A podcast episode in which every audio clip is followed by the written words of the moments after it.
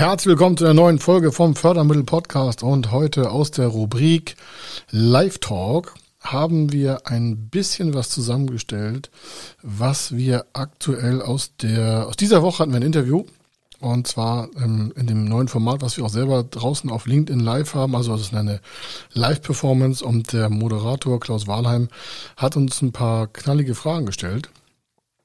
Und auch zum Thema Gründung und was ist der Gründerboom und äh, hat was mit der Pandemie zu tun und ja, nein und wie können wir das einfach ändern und was haben die Fördermittel damit zu tun und vor allen Dingen das Elementarste Vorgehensweise Insights, die wir sonst noch nicht so veröffentlicht haben und äh, deswegen auch für Sie ganz speziell diese Aufzeichnung. Also, das hören Sie nach dem Intro.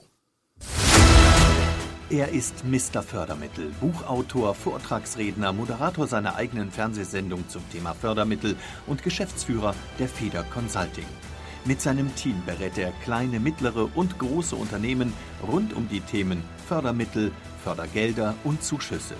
In diesem Podcast bekommen Sie wertvolle und entscheidende Informationen, wenn es um die Themen Investitionen, Innovationen und Wachstum in Unternehmen geht. Über 25 Jahre Erfahrung, mehrfache Auszeichnungen als Fördermittelexperte, mehrere Milliarden Euro betreutes Investitionsvolumen und über 11.000 Unternehmensprojekte. Davon können Sie jetzt profitieren. Hier ist der Fördermittel-Podcast mit Kai Schimmelfeder. Herzlich willkommen. Wir haben jetzt hier ein ganz, ganz neues Format und ich freue mich hier als Moderator heute den Kai Schimmelfeder begrüßen zu dürfen. Es geht um die Zukunft von Unternehmen und zwar, wie kann man sie denn fördern mit Fördergelder und Fördermitteln? Ein sehr, sehr breites Thema und da ist Mr. Fördermittel Kai Schimmelfeder genau der Richtige, um jetzt hier uns einen ersten Impuls zu geben. Impulse, hoffe ich doch zumindest, so dass wir hier ein bisschen sicher. tiefer einsteigen dürfen. Kai Schimmelfeder, du bist absoluter anerkannter Experte für Fördermittel und alles, was damit zusammenhängt. Du hast eine Unternehmensberatung an der Stelle auf die Beine gestellt und in Summe habt ihr jetzt mittlerweile über 11.000 Investitionsprojekte erfolgreich umgesetzt oder begleitet. Äh, umsetzen muss es ja letzten Endes doch der Unternehmer nachher selbst. Ne? Das ist ja, glaube ich, ein ganz wichtiger Punkt. Ja, aber wir aber, helfen schon, also wir, wir, schieben da schon an. Wir sind ja interessiert daran, dass die Projekte fertig werden. Ähm, wir arbeiten ja in vielen Fällen mit Erfolgshonorar in verschiedenen Bereichen und deswegen, wenn wir da nicht mithelfen und das äh, nach vorne treiben, dann wird es manchmal nicht richtig umgesetzt von der Zeit her. Und da sind wir natürlich sofort dabei zu sagen, nee, nee, wir machen das zusammen und zwar bis zum Ende durch. Ja, also ich glaube, da sind wir schon fast direkt bei dem ersten Thema, was natürlich, glaube ich, die meisten sofort interessiert, wenn sie über Fördergelder und Fördermittel etwas erfahren wollen. Ähm, was genau ist jetzt quasi deine Aufgabe? Wie läuft die Zusammenarbeit mit, mit euch als, als unterstützende Berater ab? Äh, ich kann mir natürlich jetzt einfach mal verschiedene Shows bei dir anschauen. Du bist ja täglich im Fernsehen auch. Man kann mhm. sich Bücher kaufen von dir. Aber ich sage immer, konsumieren ist so ähnlich wie schwimmen lernen wollen, nachdem ich ein Buch lese. Äh, das ist gut, ja. Ne? Also da muss ich einfach mal ins Eingemachte gehen und erst wenn ich wirklich aktiv mitarbeite, dann stelle ich fest, was ich alles nicht kann und nicht weiß. Ja, die erste, also die, zu uns kommen ja Interessenten, die ein Investitionsvorhaben planen. Wir arbeiten ja mit Projektgrößen ab einer Viertelmillion Euro. Also wenn ein Unternehmen, was ich sieben Jahre alt ist oder sechs oder fünf oder zwanzig oder zwei oder 25 oder dritte Generation Familienbetrieb oder egal auf welche Branche, Handwerk, Industrie, Produktion, eh, völlig egal die wollen sich äh, in Maschine investieren über mit der Begründung energieeffizienter, produktiver, also stromsparender, weniger Wärme, weniger CO2. Das ist das Thema Nachhaltigkeit. Das kommt ja immer, äh, das ist ja ein sehr starkes Thema aktuell. Da gibt es ja einen Zuschuss. Das hat er irgendwo gehört und kennt jetzt nicht den Weg, wie man den ersten Schritt macht. Dann kommen die meistens zu uns und sagen, ja, wir, wir sind in dem, dem Bundesland. Wir wollen das und das tun. Entschuldigung. Das ist die Investitionssumme. Und äh, das ist unser Unternehmen. Hier sind so die ungefähren Größen. Wir haben so ein bisschen Umsatz, wir haben das an Gewinn. Gibt es da eine Förderung? Das ist die Hauptfrage. Gibt es da eine Förderung? Und dann gehen wir wie folgt vor. Äh, wir checken das ab. Äh, unsere Förderdatenbank, die wir selber haben. Wir haben eine Fördermittelbank selber, die wir vor 25 Jahren gegründet haben. Es gibt auch noch eine im, im, beim BMWI. Also es gibt auch eine vom Wirtschaftsministerium eine, die heißt förderdatenbank.de. Also da kann man sich auch gebührenfrei äh, erkundigen. Das ist mal schon der erste Tipp von mir. Wenn Sie da was selber suchen wollen, gucken Sie da beim BMWI drauf. also beim Bundeswirtschaftsministerium. Aber die meisten kommen halt zu uns, weil wir die Suche für die machen. Das heißt, wir machen das händisch in der Prüfung. Und dann geht das, der ganze Prozess los. Das heißt, wir schauen halt, welches Bundesland, wie groß, wie klein, wie dick, wie dünn das Unternehmen ist. Und dann wird quasi über ein Filtersystem bis runter auf vielleicht 15, 20 Förderprogramme die Investition getestet. Also es fängt an bei 5000 Förderprogrammen, dann gehen wir runter auf 3, auf 2, auf 1, auf 500, auf 250, auf 150. Und dann geht es immer weiter runter. Und so ziehen wir halt über verschiedene Filtersysteme die richtigen Förderprogramme für dieses Unternehmen zusammen. Und dann geht die Arbeit erst los. Kann man die kombinieren? Was möchte der Unternehmer? Eigenkapital einsetzen oder nicht? Und, und dann wird das Konzept draus. Also der Eingang ist immer, ich habe ein Investitionsvorhaben, das noch nicht begonnen hat. Äh, und dann kann er sich über eine Webseite bei uns äh, ein Formular auch gerne runterladen. Das ist äh, fördermittel-testen.de. Da kommen die meisten mhm. her, also fördermittel-testen.de. Und dann geht das Ganze auch schon weiter.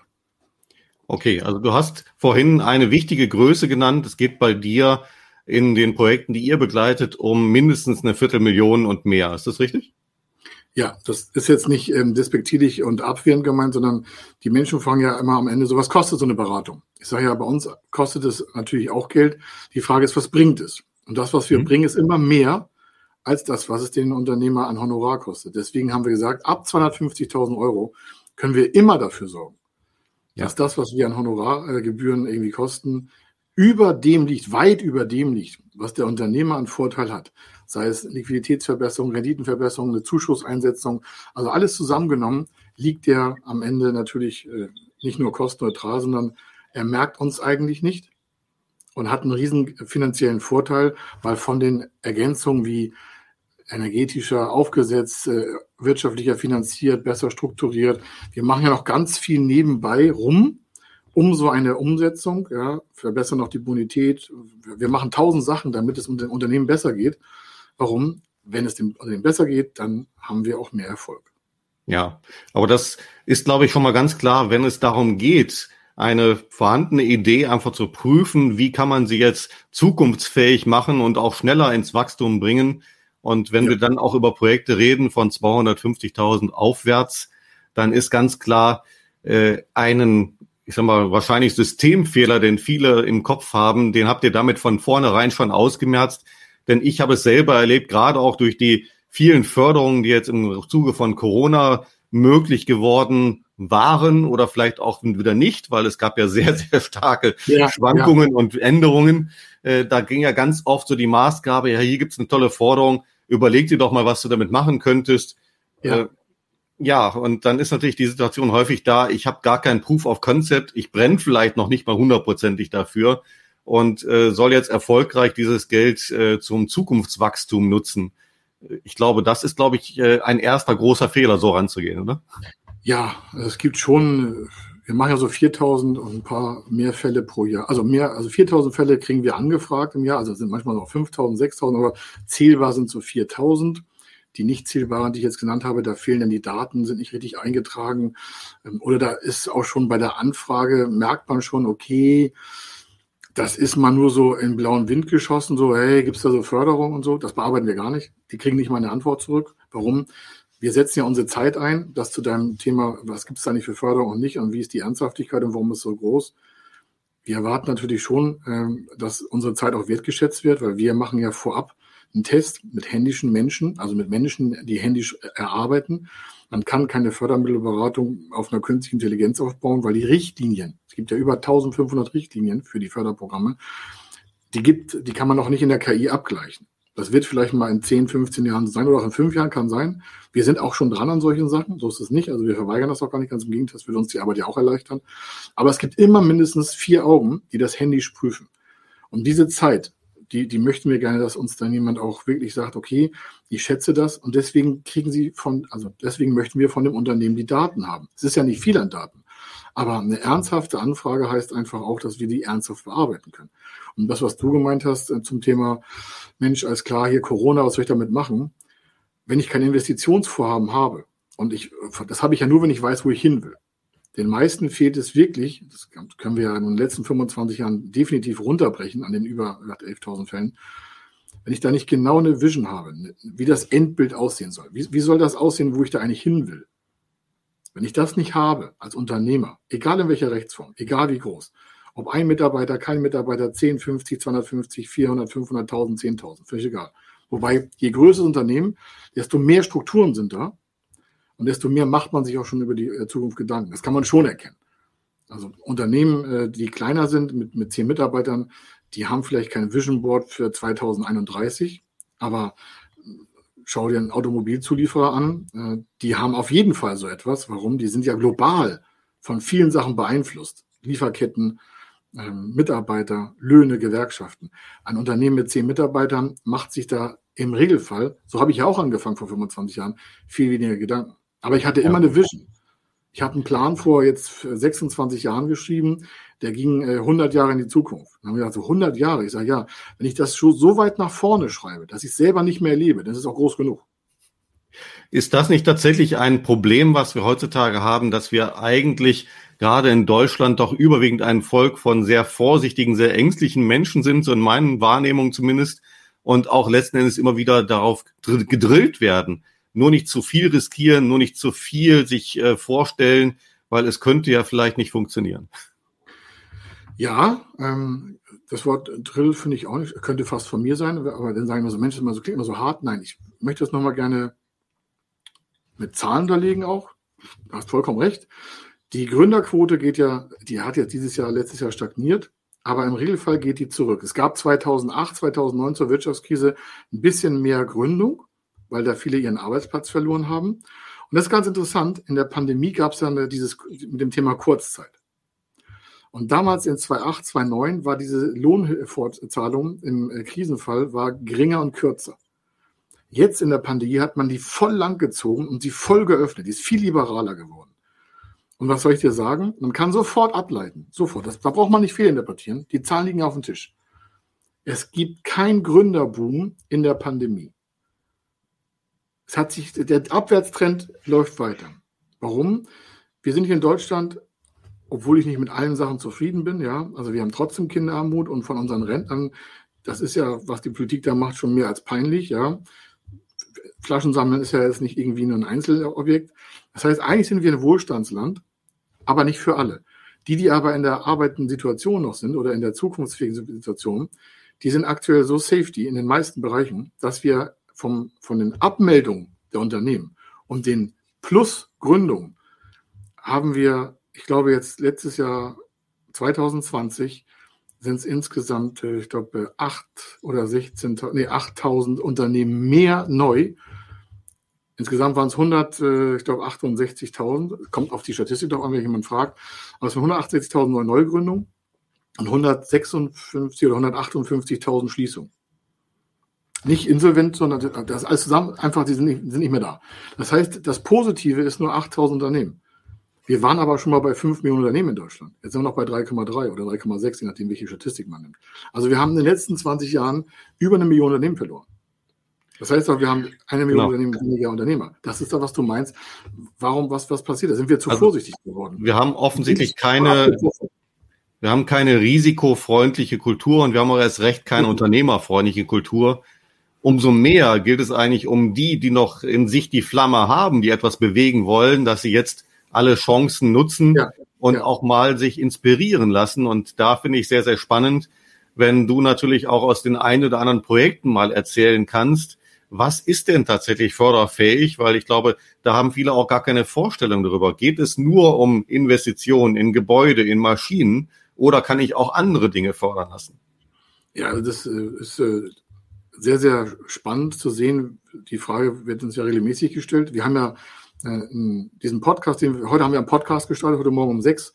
Und da kann ich nur alle, die das jetzt äh, sehen und hören äh, oder nochmal nachsehen, die Folge 4 empfehlen.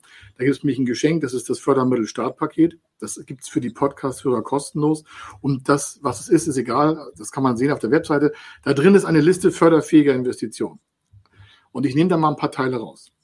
Etwas, was die meisten überhaupt nicht auf dem Kreis haben, ist ein Unternehmenskauf mit Förderprogramm zu unterlegen.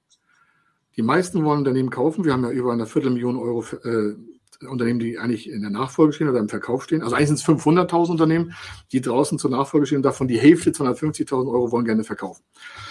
Dass die meisten nicht kaufbar sind, weil die einfach gar keine Zukunftsfähigkeit haben, das ist noch was anderes. Aber die, die kaufbar sind und wo sich ein Käufer gegeben hat, den Kaufpreis mit Förderprogrammen zu unterlegen, ist das Beste, was man machen kann. Warum?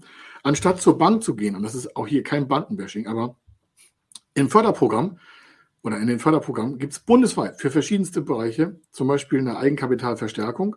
Das heißt, ich habe einen Kaufpreis von einer Million Euro als Beispiel, will ein Unternehmen kaufen, eine Firma kaufen, einen Handwerksbetrieb kaufen, was was immer, irgendwas. Und der Verkäufer sagt, ich will eine Million Euro haben, ich gehe davon nicht weg. So, das ist es jetzt auch. Wir nehmen mal voran, dass es jetzt wert, eine Million Euro. Und äh, so, wie kriege ich jetzt eine Million Euro zusammen? Der hat vielleicht 100.000 selber, dann fehlen noch 900. Ja, dann kann man, gibt es ein Förderprogramm, das doppelt das eigene Eigenkapital. Dann sind wir schon bei 200.000. Und weil man 200.000 hat, wie Eigenkapital wirksam, kann man mit Fremdkapital aus Förderprogrammen nochmal zwischen 300.000 und 800.000 Euro dazu bekommen. Und dann merkt der geneigte Hörer und Leser und Zuschauer, okay, wenn ich jetzt 100 selber habe, 100 kriege ich eine Eigenkapitalverstärkung und ich kriege zwischen äh, 600.000 und 800.000 auf Fremdkapital, dann bin ich ja schon über eine Million Euro. Das geht mit einer klassischen Bankfinanzierung, ist das nicht machbar. Wenn man sagt, warum machen das Banken nicht? Naja, die haben diese Werkzeuge gar nicht. Und das ist nicht schlimm, sondern ich, man kann nicht alles von der Bank erwarten. Die können auch nicht erwarten, der, der kaufen will, dass die von der Bank, der Bankberater, dem alles vorbetet. Dafür gibt es ja Spezialisten. Wenn ich einen Herzinfarkt habe, gehe ich auch nicht zum Hausarzt. Ne? Oder wenn ich irgendwie sage, ich will Olympiasieger werden, dann muss ich mich halt von Amateursportvereinen befreien. Da muss ich halt mhm. halt mit den großen Jungs spielen und großen Mädels spielen. Also Unternehmenskauf ein ganz großes Thema. Oder so ähm, Softwareentwicklung, Digitalisierung, künstliche Intelligenz, das verschwimmt gerade sehr stark. Wir haben ganz viele Projekte, die sagen, ja, wir haben ein Softwareprodukt. Ich sage, okay, dann gehen wir jetzt weg von Unternehmenskauf und wir gehen auch weg von Maschinen. Was wird bei Innovation denn gefördert? Weil das wird ja erst gebaut. Das ist ja die Entwicklung. Ja, da werden Personalkosten gefördert bis zu europaweit 70 Prozent, in Deutschland 45 bis 50 Prozent. Machen wir ein Beispiel. Da hat jemand eine Softwareentwicklung auf einem technisch höheren Niveau, als er vorher hatte. Also da will er einen technischen Sprung machen. Und äh, er sagt sich, Mensch, ich habe zehn Mitarbeiter, die kosten ein Jahr 500.000 Euro zusammen, also 10 mal 50.000 Euro Personal rund, ja. Und äh, dann sagt er, okay, das Jahr kostet mich 500.000 für die Entwicklung. Dann würde er, wenn er den, den Förderantrag richtig stellt und rechtzeitig stellt, vor Beginn der Maßnahme, das ist immer das Elementarste, vor Beginn Geld ausgeben, immer Anträge stellen, gibt keine Rückwärtsförderung, ja. Dann wäre der Zuschuss 250.000 Euro. Das muss man sich erstmal auf der Zunge zergehen lassen. Du hast aber gerade da einen, einen ganz, ganz wichtigen Punkt mit eingebracht, nämlich das Timing muss passen. Ja. Ich darf natürlich nicht erst investieren und dann rückwärts gucken, was kann ich für Zuschüsse holen. Äh, auf der anderen Seite ist natürlich dann für viele dann auch die Frage, ja, kann ich denn schnell genug reagieren? Wie lange dauert denn so ein Prozess, bis ich dann wirklich auch Geld ausgeben darf und kann? Ähm, also bei dem Projekt, das, das ist ganz unterschiedlich. Es gibt Sachen, da kann man sich eine, quasi eine, ich mach's mal jetzt einfach, nennt sich Erlaubnis vor Maßnahmenbeginn. Das heißt wirklich so, ja. Das ist ein Dreizeiler von der Förderstelle, da steht, okay, wir haben einen Antrag bekommen. Wir können es noch nicht ganz entscheiden, aber wir dürfen schon mal auf eigenes Risiko beginnen. Das ist eine super Sache. Das Dokument ist Gold wert. Warum? Denn wissen wir, okay, wir haben noch keinen Zuschuss. Das Unternehmen will den Fortgang aber selber fortführen und hat Zeitdruck. Also fängt er jetzt an, hat sich aber den Zuschuss, den möglichen, gesichert, weil er vorher mit uns zusammen einen richtigen Antrag gestellt hat. Aber die Förderstelle sagt, ja, wir haben gerade so viel zu tun oder wir, wir können da die Frist nicht halten und so, aber Sie dürfen schon mal selber anfangen. Antrag ist ja auch nicht eingegangen, ist alles okay. Ähm, damit reicht uns das. Also es gibt Förderstellen, denen reicht, dass der ordnungsgemäße, fristgerechte, vollständige und komplette Antrag dort gestempelt eingegangen ist. Dann wird noch nicht zugesagt, sondern es ist nur die Sicherheit für den Antragsteller, für unseren Kunden meistens dann, ähm, dass er auf eigenes Risiko beginnen kann. So, jetzt kommt vielleicht drei Monate, das dauert vielleicht 14 Tage, eine Woche. Maximal, mehr braucht man nicht. Wir haben schon Erlaubnis zum Maßnahmenbeginn am gleichen Tag erwirkt. Das, das ist wirklich schnell. ja, das ist jetzt aber auch keine Kunst. Warum? Ähm, es, A gibt es Vorlagen, das ist jetzt ja nicht von unserem Himmel gewesen. Die sagen auch, wir machen das, wir haben ja regelmäßig Kontakt mit Förderstellen. Die wissen, ah, ist klar, Federkonsulten, die machen das, super, dann wissen wir, was da für eine Qualität kommt. Das ist ja was ganz anderes. Warum? Wir wollen ja, dass das Unternehmen auf jeden die Förderung bekommen kann. Und die Förderschule weiß, aha, äh, das kommt von Federconsulting. Es gibt auch andere Beraterfirmen, ist jetzt nicht böse gemeint, aber wir ja. machen das halt einen Zacken schärfer, weil wir natürlich auch an dem Erfolg des Unternehmens beteiligt sind, indem wir viel auf Erfolgshonorar arbeiten. Wir haben ja keine Stundensätze. Das finde ich auch total ah, schrecklich. Ja ja, das, dann kann ich mich den ganzen Tag hier ausmehren und der Kunde muss ja, einfach auf sein Ergebnis warten. Wir sind immer in Pace. Und das ist das, was die Kunden bei uns mit einkaufen. Die sagen, okay, wenn ich weiß, da ist jemand, der drehen kann, Geschwindigkeit, und sagt mir die richtigen Sachen, dann wird er mir immer den kürzeren Weg zeigen wollen, weil das ist ja unser Renditegewinn auch. Ich bin hier Geschäftsführer. Ja. Mein Job da ist. Heißt es einfach nur Augen auf bei der Partnerwahl, ne? Das sowieso. Also, du hast ja gefragt, wie schnell geht das? Wenn jemand sagt, nein, ich habe kein Geld, ich brauche das Geld von der Förderstelle. Okay, dann müssen wir warten. Das kann eine Woche, 14 Tage, sechs Wochen, acht Wochen. Ich habe jetzt ein Projekt, da ist die finale Bearbeitung, hat, weil das Programm so neu war und da waren 100.000 Anträge, da hat die finale Bearbeitung, nur die Eingangsbearbeitung von der Förderstelle zehn Wochen gedauert. Warum? Das BMW hat leider unterschätzt, dass da 100.000 Menschen draußen vielleicht Bock auf so ein Programm haben haben eine Online-Seite, also eine Seite online gestellt, da konnte man das online beantragen. Das haben 100.000 in den ersten 14 Tagen gemacht. Ja. Und völlig überraschend. Völlig, völlig überraschend, ja. Und dann, dann kannst du dir vorstellen, ups, dann denken alle, ja, ist doch online gewesen, kann man doch schnell machen. Nee, nee. Das Ministerium hat sich dann äh, leider vielleicht auch falsch beraten lassen. Da Na gut, das, das haben wir ja auch im Zuge der Corona-Förderung erlebt. Ne? Kannst du dir vorstellen, da sind E-Mails eingegangen. Das ja. wurde nicht elektronisch verarbeitet, sondern da sind E-Mails eingegangen, die nur durch diese Webseite kon äh, konfiguriert worden sind. Und äh, dann haben wir die E-Mails äh, quasi händisch bearbeitet. Und das ja. 100.000 Stück. Die haben dann sofort Mitarbeiter eingestellt und so, das ist alles okay, aber das kriegst du ja nicht an, an, an einem Tag gedreht. Das ja. sind so Exotenfälle. Im Regelfall, ich sag mal so vier, fünf, sechs Wochen sollte man planen bei normalen Projekten wenn ich aber einen Spezialmaschinenbauer habe, wo ich sage, okay, wir machen hier, was machen wir? Da ist ein, äh, ein Lebensmittelverarbeiter, da kommt hinten entweder was Frucht rein oder Obst rein oder gibt ja auch Animal, also auch Tierverarbeitung, gibt ja alles. Und hinten kommt das fertig gesliced in einer schutzgasverschweißten, ähm, nachhaltigen Bioverpackung raus. Dann reden wir natürlich von Sonderanlagenmaschinenbau. Dann reden wir von einer Maschine, die ist ungefähr 80, 40, 60 Meter lang. Die ist drei Meter hoch, drei Meter breit und schwer aus Metall. Da dampft und pufft und knallt und, und zackt ist. Da dauert die Projektplanung ja schon sechs, acht, zehn, zwölf Monate von dem Unternehmen. Und parallel laufen dann auch die Förderanträge. Also je ja, komplexer das System, desto langwieriger auch die Vorbereitung. Ich glaube, dass das Thema Vorbereitung und Planung das merkt man schon, das ist ein sehr zentrales Thema. Und äh, ist es dann vielleicht auch eine gute Empfehlung für Unternehmen, einfach mal verschiedene Szenarien schon mal im Kopf zumindest zu, zu visualisieren und äh, dann halt rechtzeitig loszulegen, statt so wie man es leider sehr häufig erlebt, am Ende des Quartals festzustellen, oh Mist, irgendwie passen die Zahlen nicht, wir müssen jetzt äh, ganz schnell was ändern. Ich bin voll bei dir. Gut, dass du das sagst und sage ich das ja auch immer. Und, und äh, dann gucken mich immer so viele Leute an, auch bei uns, also bei Veranstaltungen oder auch bei uns hier im, im Team mit den Mitarbeitern, die sagen, ja, Herr Schimmelfeder, das können Sie auch nett sagen und so. Ich sage, na ja, aber nett ist immer der, der Freund von, äh, war total doof, so, ne? Warum? Der Unternehmer hat eine Verantwortung. Und wenn wir jetzt da noch eine draufpacken auf seine Schulter und sagen so, ja, mal gucken, wie es wird, lassen Sie sich Zeit, ja, ist kein Problem, wir regeln das schon weg, da regelt sich nichts weg. Ich, ich hatte, wir hatten mal einen Fall, da hieß es, ja, Herr Schimmelfeder, also das war nicht mein Fall, das war ein Mitarbeiterfall, aber ich war an dem Team mit involviert. Also ich mache ja noch ein paar Projekte selber, aber der größte Teil macht ja die Mitarbeiter hier, die ganzen Projektleiter dafür. Das sind einfach noch weitere Spezialisten.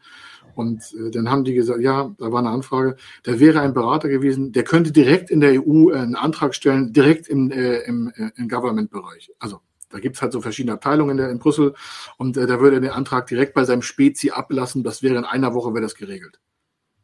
Ich sage ja dann äh, viel Spaß dabei. Also ich bin regelmäßig in Brüssel und ich weiß, wie es da funktioniert. Warum? Da kann man keine Anträge abgeben.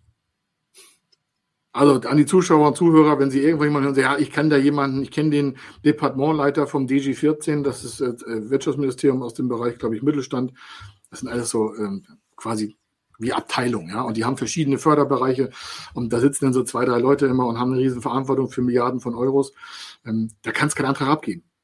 Also ja. je höher wir in der Hierarchie der Förderung gehen, desto zickiger wird das. Auf der EU-Ebene sind 99 Prozent total befristet. Da kann man dreimal im Jahr einen Antrag einreichen, nur online, mit einem gigantischen Identitätsverfahrensprüfungsprozess.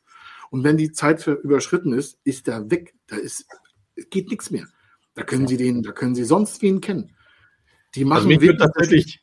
Also ich wollte das ja, weil das wird immer so lässig gesagt da ist er schon entspannter, und das ist der letzte Satz dazu von mir, an deutscher Ebene mit den nicht befristeten Förderprogrammen zu arbeiten und dann seinen Zeitplan drauf zu schalten, weil das ist für die meisten auch nutzbar, weil das, was du sagst, passt. Da kommt zu wenig Planungszeit. Und weil das ja keiner gelernt hat. Es hat ja keiner in einer Schule irgendwie eine Stunde Fördermittelberatung gehabt. Genau. Die kommen dann zu spät aus unserer Sicht. Dann versuchen wir das noch zu beschleunigen und Wege zu verkürzen. Und dann machen wir auch 99 Prozent machbar. Das kann man auch von uns erwarten.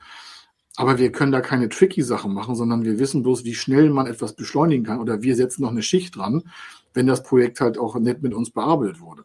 Und da ist auch der Unterschied. Bitte nicht zu spät kommen, äh, weil das liegt ja immer dann auch auf der Lastseite des Unternehmers. Der hat Mitarbeiterverantwortung, Geldverantwortung, Familienverantwortung, Zukunftsverantwortung und Fördermittelberatung hat er nicht auf dem Schirm in den meisten Fällen. Gehört ja, was du eingangs gesagt hast. Hat schon ja. mal was gelesen, schon mal ein Video gesehen, aber machen, machen ist für die meisten total neu. Und alle denken so, oh, hafte ich dafür oder was passiert, wenn, da, wenn unser Projekt scheitert? Ja, so, naja, ja. da sind wieder verschiedene Sachen. Da können wir nochmal einen Podcast oder nochmal eine Sendung draus machen, nochmal ein Video drehen. Jedes Projekt ist individuell. Es gibt keine pauschale Aussage zu, was passiert, wenn es mal scheitert. Also wo die, wo die meisten, glaube ich, schon mal Erfahrungen ein bisschen sammeln durften, wenn es um das Thema Finanzierung zumindest geht, ist ja in der Regel entweder die Immobilienfinanzierung oder äh, tatsächlich eher etwas, was im Bereich Konsumgüter liegt. Ich sag mal, das klassische Thema, das Auto wird oft finanziert, ja. äh, sei es über Leasing oder tatsächlich über normale Kredite.